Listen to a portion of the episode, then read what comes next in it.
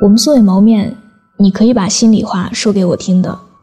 我的个人微信是六一九三八七六四零，记得添加的时候要标有听友字样。我的新浪微博是我给你的晴天，那里有我的故事。节目的文稿可以在微信公众号中查看，小写的拼音字母说晚安八二一。愿我永远不红，只做你的私人树洞。今天要和你分享的文章来自乌金的。找一个有仪式感的人在一起。有一期奇葩说讨论的议题是：婚礼真的有必要吗？黄磊做客的时候是这样说的：“我经常幻想女儿出嫁的画面，我一定会哭。”但如果有一天，那个男的跟我女儿说没有婚礼，那我就会跟女儿说，不要嫁给他，连那样的一个仪式感都没有，我觉得是不对的。听完这段话，你应该明白，对于天下任何一个父亲来说，都希望自己的女儿受到尊重和厚待，而不是不冷不热或者得过且过。虽然一个父亲没有权利阻拦一对没有婚礼的恋人继续下去，但是一个父亲的想法也应该被重视、被尊重。其实我们都清楚，黄磊并不是一定要拿一个婚礼为难未来的女婿，他只是想表达仪式感对于生活的重要意义。黄磊的潜台词是。你连一个婚礼都不准备，让我拿什么相信你？有诚意要和我的女儿共度一生吗？阿文是个大大咧咧的姑娘，谈恋爱的时候，她就不怎么在意那些送花送药的恋爱小把戏。她搂着男友阿青的脖子说：“只要你发自内心爱我就好了，那些表面的形式，我根本就不在乎。”阿青是老实人，乖乖听阿文的话，不要送花那就不买；不要送药，那也不买。好在两个人都是吃货，遇到节日纪念日就胡吃海塞一通，倒也开心。阿文和阿青结婚以后，继续延续着恋爱时的惯例，只注重内容，不在意形式。但是他们不知道，内容也是需要形式承载的。水如果不装在瓶子里，盖上盖子，就会在空气中慢慢变成水蒸气。爱也是一样的。终于有一天，阿文爆发了，他抱怨阿青根本不在乎自己，每天下班都懒得看自己一眼。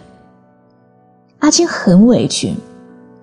他认为自己婚前婚后始终如一，并没有什么大变化。朋友们建议阿青玩玩浪漫，送送礼物，结果阿青连连摆手：“我还不了解阿文吗？他根本就不在乎的。”这两个人就像来自两个星球，说着不同的语言，根本无法把内心向对方完全敞开。从深层原因来说，他们来自不同的原生家庭，依恋关系并不一样。从表层原因来说，他们不懂得如何用仪式感来盛装爱，更不懂得如何用仪式感来表达爱。美剧《我们的生活》里有一集特别感人。那年感恩节，杰克一家五口。因为汽车半路抛锚，不能及时赶到孩子们的外婆家庆祝，只能在一个破败的小屋里蜗居一晚。细心的杰克不愿意让孩子们度过这样一个毫无生气的感恩节，于是跑去寻找可以用来过节的道具和食物。后来，杰克戴着滑稽的帽子敲门进来，告诉大家，今晚可以一边看电影。一边吃热狗，而且这只属于一家人的室内野餐。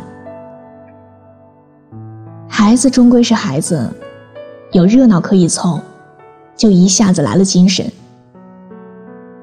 很晚的时候，杰克的妻子瑞贝卡拿来一件旧毛衣，对大家说：“我们每个人都要说一件值得感恩的事儿。”再从这件毛衣上拉出一段毛线，然后传给下一个人。很多年以后，孩子们都长大了，但是他们没有忘记儿时那个没有火鸡的感恩节，并且把它传承了下来。感恩节这一天，他们就和家人一起看电影、扯毛线、抢帽子，用这些小仪式去纪念已经去世了十几年的父亲。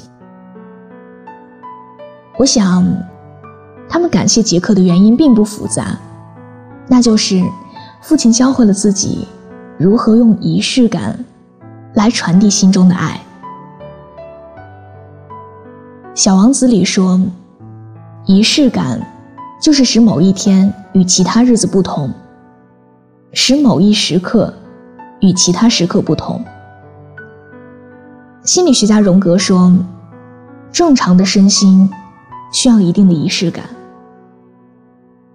一枚钻戒是仪式感，一句情话也是仪式感，一顿西餐是仪式感，一碗热粥也是仪式感，一次远行是仪式感，一个拥抱也是仪式感。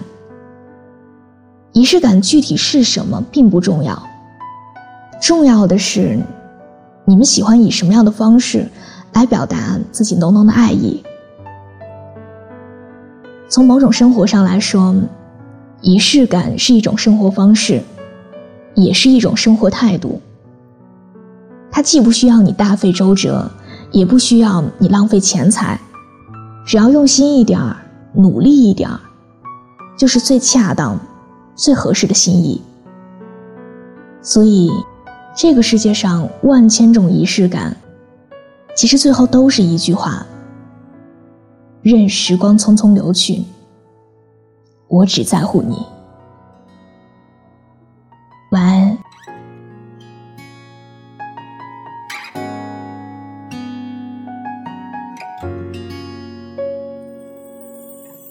熟悉的、陌生的这种感觉，重复的曾经的那些情节，也只是怀念。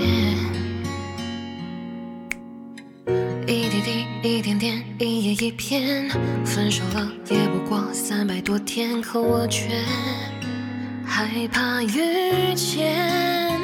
我懵懵懂懂过了一年，这一年似乎没有改变。着你离开后的世界空空如也，白天和晚上都是冬夜，悲伤的到来我从不拒绝。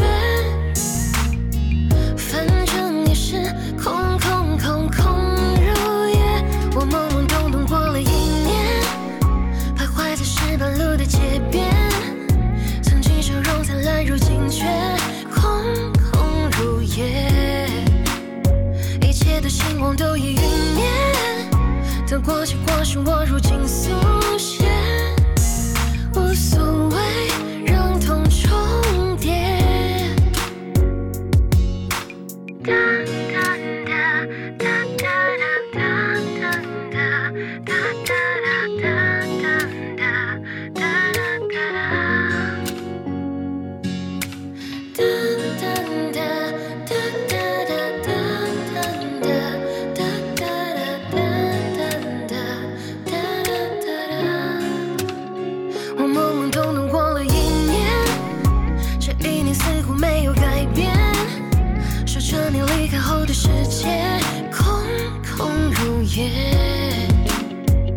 天和晚上都是冬夜悲伤的到来我从不拒绝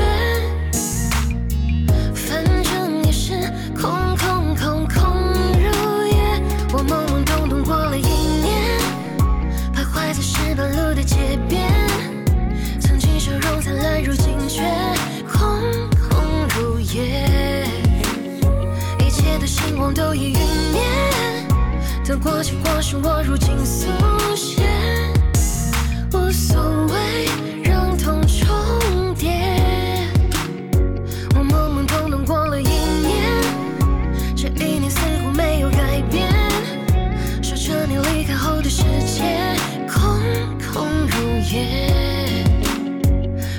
晚上都是冬夜，悲伤的到来我从不拒绝。反正也是空空空空如也，我懵懵懂懂过了一年，徘徊在石板路的街边，曾经笑容灿烂，如今却空空如也，一切的星光都已陨灭。得过且过是我如今所